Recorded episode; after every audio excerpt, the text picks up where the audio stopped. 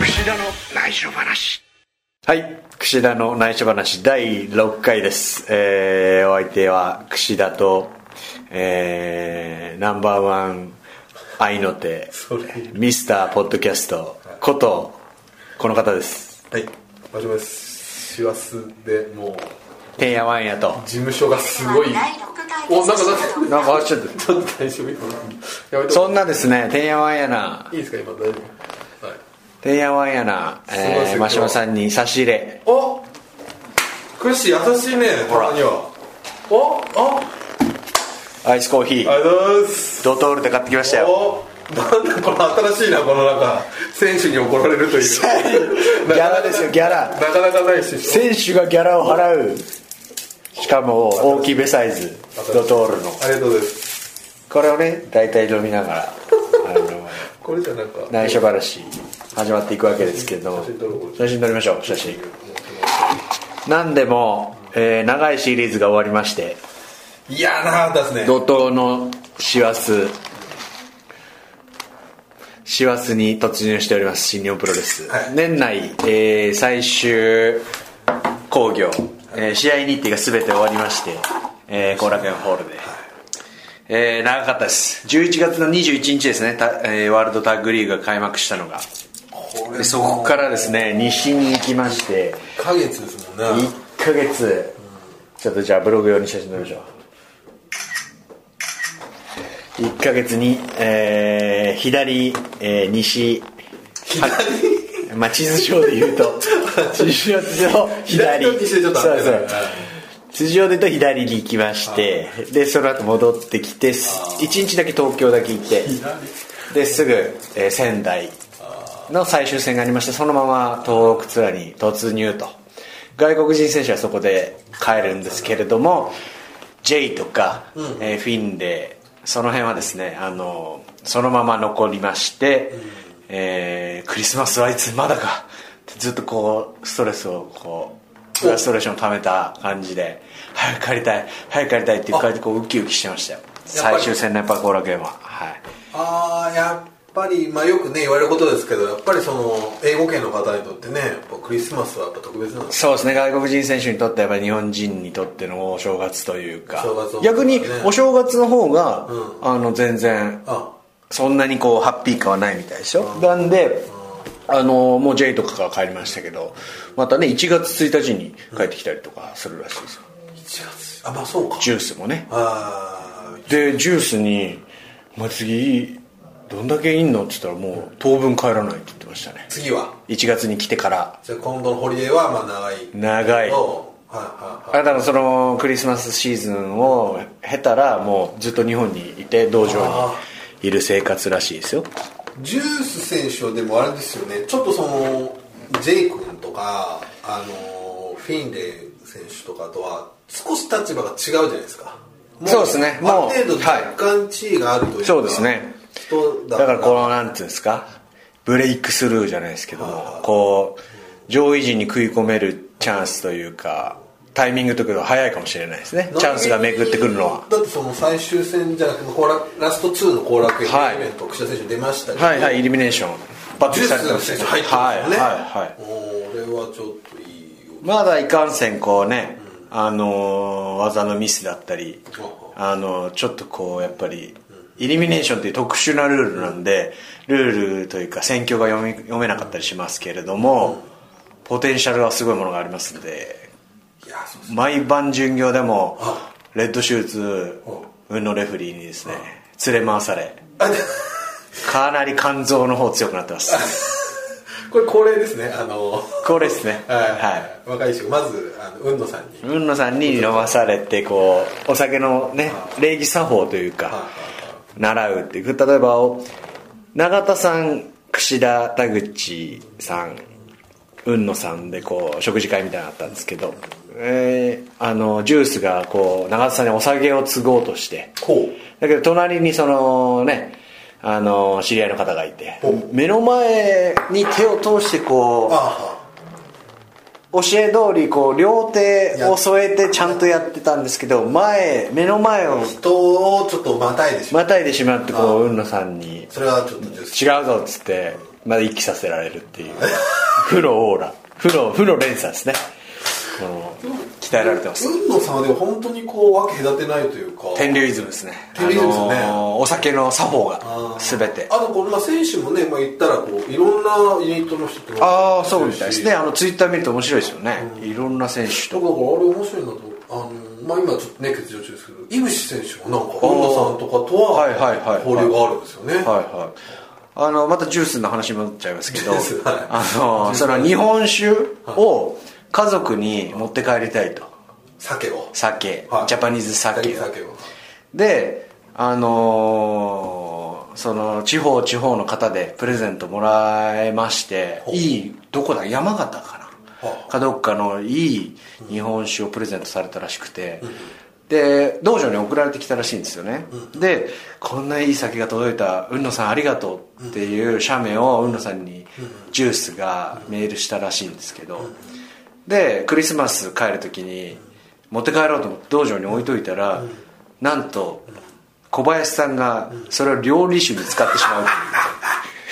いうなんてことだっつって巡業の終わってジュースが道場帰ってきたら開けられてたっていう高い日本酒があしかもそんな料理酒とかのレベルじゃ全然ないないないないスーパーハイクオリティスーパーハイクオリティをああそれでかわいそうに思ったいきますね で後半の巡業に突入したんですよねではい東北で海野さんがそのエピソードを各地各地域でこうはい披露してったら逆にもうどんどんその地域の方から日本酒いただいちゃってあ最終的に帰る時にはも う日本酒だけのスーツケースが出来上がってて「お前どうすんだよそんなに持ってけ」っていう酒いるのかとそうそ そんんなな酒好きなファミリーがいるのかとでもやっぱりあの味っていうのは日本の味なんでなかなか飲めない面白そうですねジュースまだナイスガイっぽいナイスガイですね、うんええ非常に明るいし、まあ大丈夫ですかこのジュースの話ばっかりしてまねすけジど、ュースの話でいやまあでもちょっと終わっちゃいますあれなんですよもうこのシリーズは途中で本間智明さんにはい本間さんに風を移されてですねあ本間さん今日もゴボゴボしてたよマジっすかマスクしてましたよさっきインタビューしてそれ喉がイガイガしてたじゃんとかじゃいなやいもうこう、ええ本間さん本当に39度の熱があるとか言って普通にマスクもせず選手バスに乗り込んできて やめろと思ってで隣後ろなんですよね席あはがは本間さんのでもう見事に移ってしまいましてであれでもバスでクッシーキャプテン高橋さんですよねはいその中でクシー打ってたのそうそうそうあそうなん乗ってなかったりしたんですね棚橋さんと、あーまあ結構忙しいからねで巡業中盤になってくるとみんな疲れてるんで免疫力が下がるわけですね毎日トレーニングもして疲れてるんでもうすごい映っちゃってこれはもう完走できるかなっていうかもう試合にだけそれ以外はもう、もうなんつうんですかフラフラな状態で生活してましたねこれは過酷でしたで数えてみたら今年137試合してましたねこれ岸田選手あのね昨日あの僕真壁さん田中さんの取材とはかいいろいろしてるんですけど、はいその今年は137試合やってるっていうのは、、はいろんなところであの二人使ってますよいやこれ多分いやでもどうなんだろう G1 あそうか G1 僕もやってるか G1 でも僕、うんあのなんだっけ G1 で出てる謎の団体 GFW に僕ラスベガスに一人で行ってるんであそこ欠場してるんであじゃあそうかその分でもどうだろうプラマイまあ同じぐらいだと思いますけどね使ってますか使ってました僕の手帳こ昨れ日あの僕間違ってたりして真壁さん真壁さんと棚橋さんがあの小島よしおさんが今あのうんたかダンスっていうのをはいやってる時にこう控え室で僕もいたんですけどこう説明するのに「ああ今年137試合なんですよ」いやそれは串田の試合室だ からわかんない串田調べえー串田調べ田中さんは後でこう言ってましたあーあクッシー調べてくれどうなのでも棚橋さんシンガポール僕行ってないしなでもあそうかでもプラマイで、ね、スーパージュニア出てない人だったりもいるしちょいちょいまあ賭けはあるよね、正直ただスーパージュニアのシリーズ出てないススーパージュニアタッグトーナメント出てない選手でもジュニアは g 1全部出てたんでそういう意味ではジュニアの選手の方が試合数は多いかもしれないですなねんならまあいわゆるトップクラスとただこう微妙なんですよねファンタスティカマニアとか真壁さんとか出ないああ確かに確かにだからプロまあ同じぐらいですかねそうそまのあ130ぐらいは大体やってくれるだろうなっていうそんな感じですねであれですね僕がその巡業中おっと思ったニュースはおやっぱりえー、あれですね大人女子最終回を迎え たではなそれではなくてですね、えー川と金光のデビューですねこれねあ朗報プロレス祭りでプロレス祭りお1月3日久選手本当そう好きだよねそういうあのなんかなるんですかこう若い選手の動きとかねいや面白いじゃないですかそこはやっぱり可能性ですようんプロレスは一番面白いのはあじゃあこれちょっと聞きたいんですけどはいはいはい金光選手とえっ、とあれえっ、と今の川とですねな川戸んて読むのっていう問題から始まりますね川と平井っていうらしいですよ下の名前平井平井だから上も下も名字なんじゃないかっていうもうちょっと平井さんってねうんそうれこそ川と有名じ平ゃない井ですかああとこの金光さん選手もあのこのなんですかね金光輝く明るいすごいなピカピカですよまさにこの人がレインメーカキーラなんだよっていうキラキラネームなんじゃないかキラキラネームですよまあこれ違う意味ですけどねキラキラネームってのは本当は違ちょっとう僕よ読み方がわからないあそうですねだと思ううん違う意味あんまり値段しちゃうの申し訳ないですけどこれね兵庫県出身ですね神戸あ兵庫県出身なんだはあで相手務めるのが金光の方が、えー、どっちだっけ田田中中選手ですねこれ俺試合見れるかななんかあれ記者会見あるんですよねこので日も会見の後ですからねあ基本的にはそうですかでもくしえでももうさすがにサイン会とかもう全部終わらせてここは試合を見せようっていあなうるのほがど多分見れると思うんでイすよベントは外ではやってないわけですね、はいそうそうそうそうでこう、えー、川との相手を務めるのが小松ってことですね、二人初めてじゃないですか後輩と試合するのは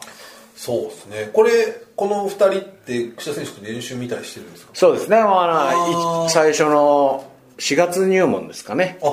本当ですか、えはいーっとどうしようじゃあちょっと川戸選手からどんな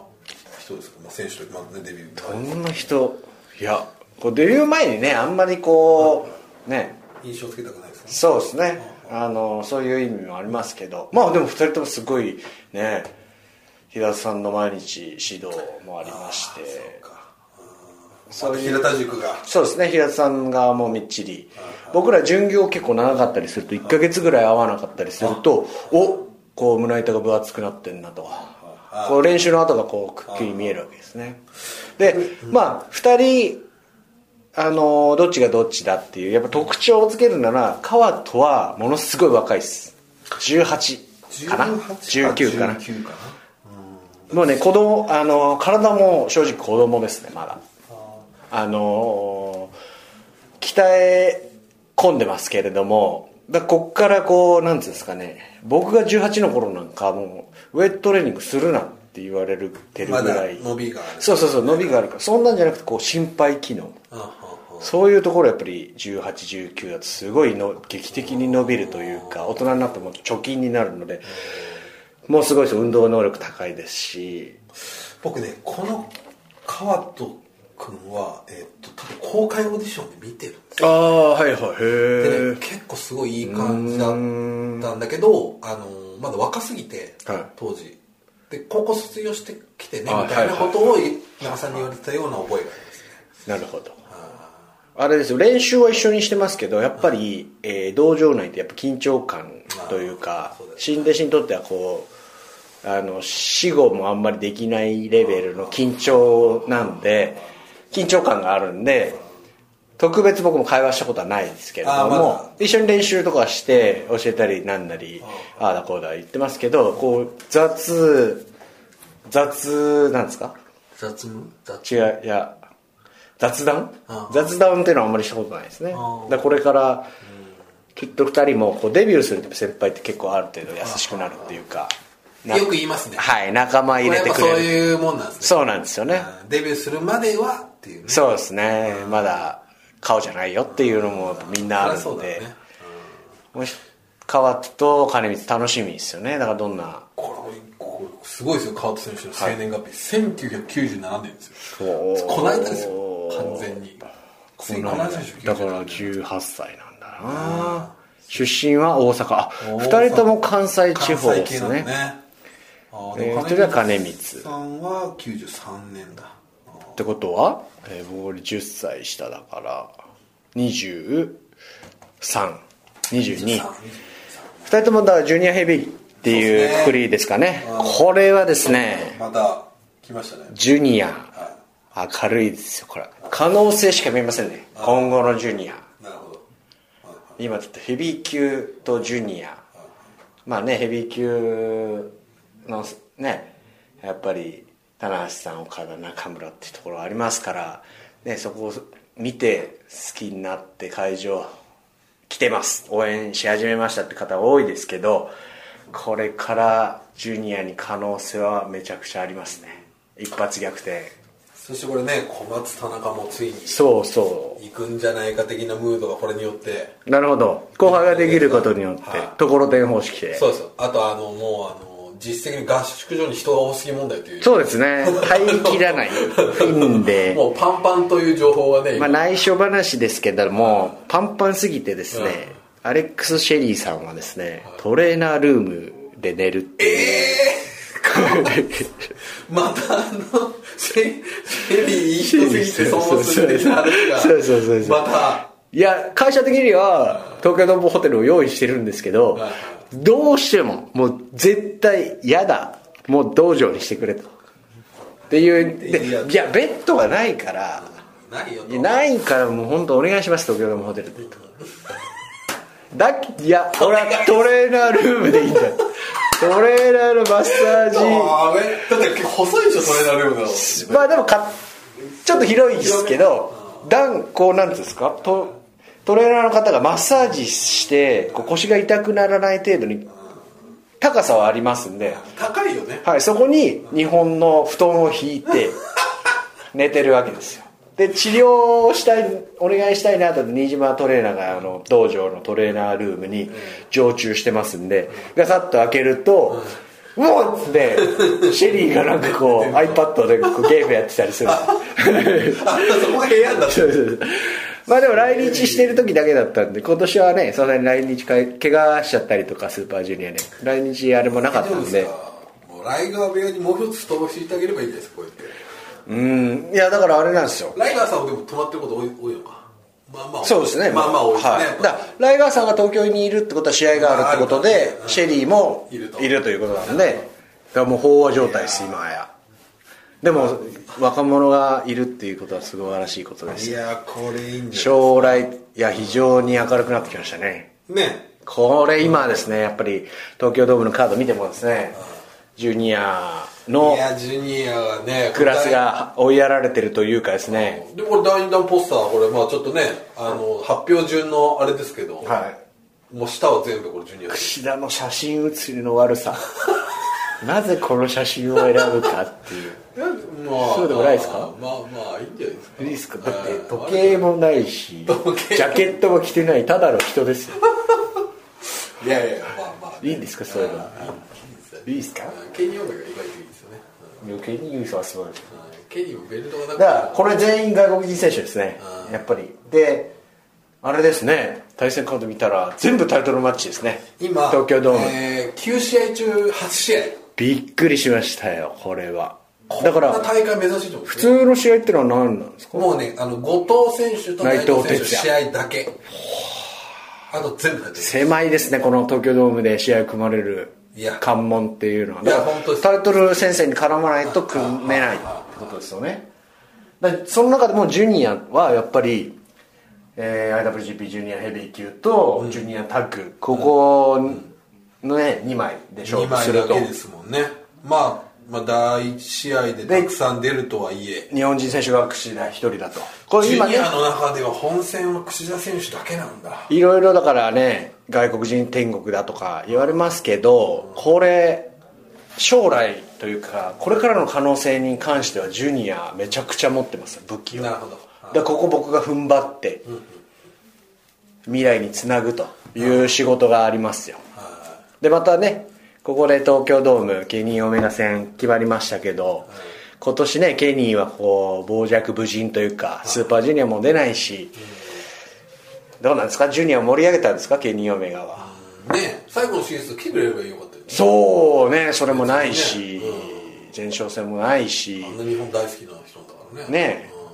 外国で試合するぐらいだったらそうですよねちょっと新日本プロレスをっていうねベルトを持ってる意義というかね、本当こう地方とかでやっぱりね棚橋櫛田組多かったですねこ今シリーズ2回やりましてあの青森と福島、岡田外はい道はいこう毎年やってるんじゃないかっていうこの多分ね5年前ぐらいからやってるんですけどこのカード鉄板あのカードロードトゥー東京ドームありあるある 棚橋口だはいけはいはいはい非常にでもねやっぱりね地方でメイン占めるっていうあまあ、もちろんチームも勝ってっていうのはこのチームで一回も僕勝ってないですね高橋さんに全部持ってかれてるわけなんですよでそういうところでやっぱ地方のお客さんも盛り上がってるしあメインイベントでやっぱりハイフライフローで棚橋が決めてを愛してますやるとあやっぱそこはねある意味こうタイトルマッチで勝ってベルト巻くっていうのと同じぐらいの価値があるというか地方大会で締めるそこをだから来年はねそれこうクリアしたいというかなるほどやるべき課題なんじゃないかなと思いますね棚橋櫛田組で櫛田取りたいなと口が勝つと、あれですよねまあちょっと今その話とつながるかわかんないですけどそのジュニアっていう意味ではロードトゥー東京ドームで、えーライガータイガーあタイガーライガー戦ねそしたらバトルライガーで持ってきますねライガーさんさすがですねそうじゃないですかはそしてそこからの試合後のコメントで IWGP ジュニアってありましたいおいやりたいと、はいまあやりたいでしょうねそれはね、ああライガーさんがやりたいと、ああおまあ俺は負けたけど、まあ、天竜源一郎を見ろというおーなるほどこれはいや本当にね東京ドームで取ったらやるべきねライガーさんとやれ たらと両国でやれたら最高ですねああ見たいねねえこれはあちょっと勝負どころでバトルライガーーバトルライ何ガ々ーもう一回見たいですねバトル何々で対抗しないことにはバトルクシダでこれはね持ってかれちゃいますからあーまあそうですねもそうしこれ本当持にっクてシかダれチャンピオンのライガー挑戦存に来たら在感の勝負ですよこれは相当ややこしいただの勝負じゃないですこれは本当にそうもしそうなった場合はねそうですねだからいろいろねその先広がりますんで東京ドームではこう必ずこう勝たないことには2015年のジュニアが繰り返されるだけなわけですよ、ケニー・オメガに負けてしまうと僕が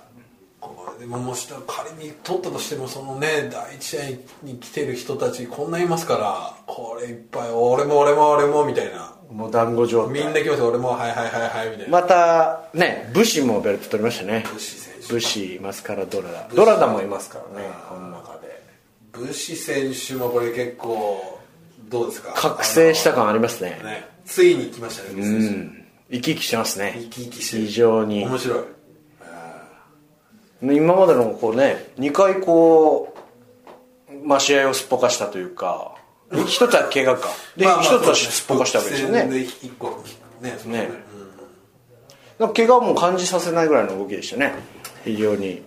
仕上がってて来年一つねあどこの怪我でしたっけ胸椎胸でしたっけそうですねあ全然やっぱりしかもまさに去年のここのぐらいの時期だったんですよね最終戦かなんかの時期でね1年やっぱ1年たら長いですからねプロレスラーとしての1年ってやっぱすごい焦るし、ね、情報今やねネット見ちゃうとこう情報がバンバン入ってきちゃうから相当焦るしいろいろ考えるんですよねレスラーはでも結果的にすごいいいタイミングでねああのムーブメントに乗れたから非常にいい3人フレッシュですねいやなんフレッシュですよ本当この新日本プロレスの中であれはすごくいいですねトリオトリオでこうあのチームになってるってこう珍しいんじゃないですかそうそうしかも新日本プロレスでいうと珍しいですよしかもあのー実は新日本プロレスってここ何年かぐらいあのケイオス以外であのー日本新しい人のほうほうほえー、と本体まあだから慶応以外で本グ体のルチーープムってグループってなかったんですおねーバレットクラブありましたよあまあ鈴木君がまあ鈴木君ありましたけどね、まあ、だけどちょっとそういう意味では新しく出てきた軍団軍団という意味では面白いですよねまた内藤哲也がちょっとこうボス感を出しているところがあのー末恐ろしいグループになってきたなっていう感じしますねあーだんだんちょっとふてぶてしくなってきましたねねなんかこうなんつうんですか競争的なあーあそうそうカリスマ的なのも出てきた香りがしますよね支援パンクじゃないですけどああとかねあの WRB で反逆の何でしたっけなんとかファミリーとかワイヤットファミリーああはいはいそこまでのまあ怪物性はまだねあれ怪物性っていうところではないかもしれないですけどでもこれそういう感じになりそうなね来年ちょっと来そうな感じですよねそうですね本当にいやー何の話だっけまあそうブッシュ選手もねそうですねまあだからジュニアにはこう新しい可能性というかこれからこう今こうなんていうんですか表地面の下でこうくすぶってるというかそういうものがこう全部こう今のうちこうチェックしておいた方がいいですよマニアの方ははいはいはいそうですねこれがつながった時大爆発を起こしますよこれはヘビー級をもう揺るがすはいはいはいそうですねそうこれすごい楽しみですよ来年あーちょっとそうですねメンツだいぶ揃ってきましだたから田中小松早く行った方がいいですよ早く早く行って早く帰ってこいってねえはでこれ何度も言ってますけど僕が5年前ですかね新日本プロレス入りまして契約しまして上がライガータイガー、田口竜介と、もう下は、たえー高橋宏夢三上京介というんそうですねはいはいで櫛田が真ん中に入ったっていう状況でもうだから外国人天国だなっていう状況っていうのはもうずっとそうなんですよねだからもうこここう踏ん張っていよいよ新時代に突入ですよ来年あたりからこれは特にそのスーパージュニアをちょっとクライマックスなんていいですね来年のこのスーパージュニアもまたね楽しみなんじゃないですかこれね決勝どうなるんだろうとかね、まあ、リコシェマット・サイダルも、えーね10月ですかぐらいからこう指導してますんで新しいメンバなんかリー・コッシェ選手なんかね結構がっつり来てるから、いなんかやってくれそうな感じしますねなんかこうポワンポイントワンポイントでね来ていやそうじゃないんじゃないですか結構がっつり来てる感じしますね,、はいはいねーでプラス ROH にもですね今、えー、と非常にハイフライ系というかジュニアクラスのいい選手いっぱいまだ日本未来日の選手いっぱいいあますそんうでです例えばダルトン・キャッスルとかねダルトン・キャッスルいいよ ねいや僕ダルトン・キャッスルこれは大好きね内緒話ですよこれ本当内緒話これ ROH の面今度ね2月もはい来ます ROH 後楽園はいこれは楽しみですねこれはっきり言ってちょっとねあのファンタスティカマニアの序盤みたいな感じまだねちょっともしかしたら普通の新日本プロレスファンが若干ちょっと手が出しにくい感じになってるかもしれないですけど今ねこれ絶対に来た方がいいですよこああれ絶対面白いですよねこれ多分ファンタスティカマニアってどういうものかっていうのはもうすでに浸透してるじゃないですかそう浸透してるけどこれ2月の ROH 後楽園2連戦ですねこれ多分社内的にもどうなるか分かってないですよねどういやまあたくさん ROH 選手が来るのは分かるんですけどその会場の空気とかあそうですねはいはいはい果たしてそのねアメプロマニアが今現在どれくらいいるのか分かんないじゃないですか ROH ファンマニアというかただね最近後楽園ホールってあの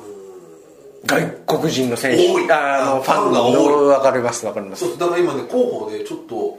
あのちょっとそのガイドみなんかおー紙みたいなの渡した方がいいんじゃないかみたいな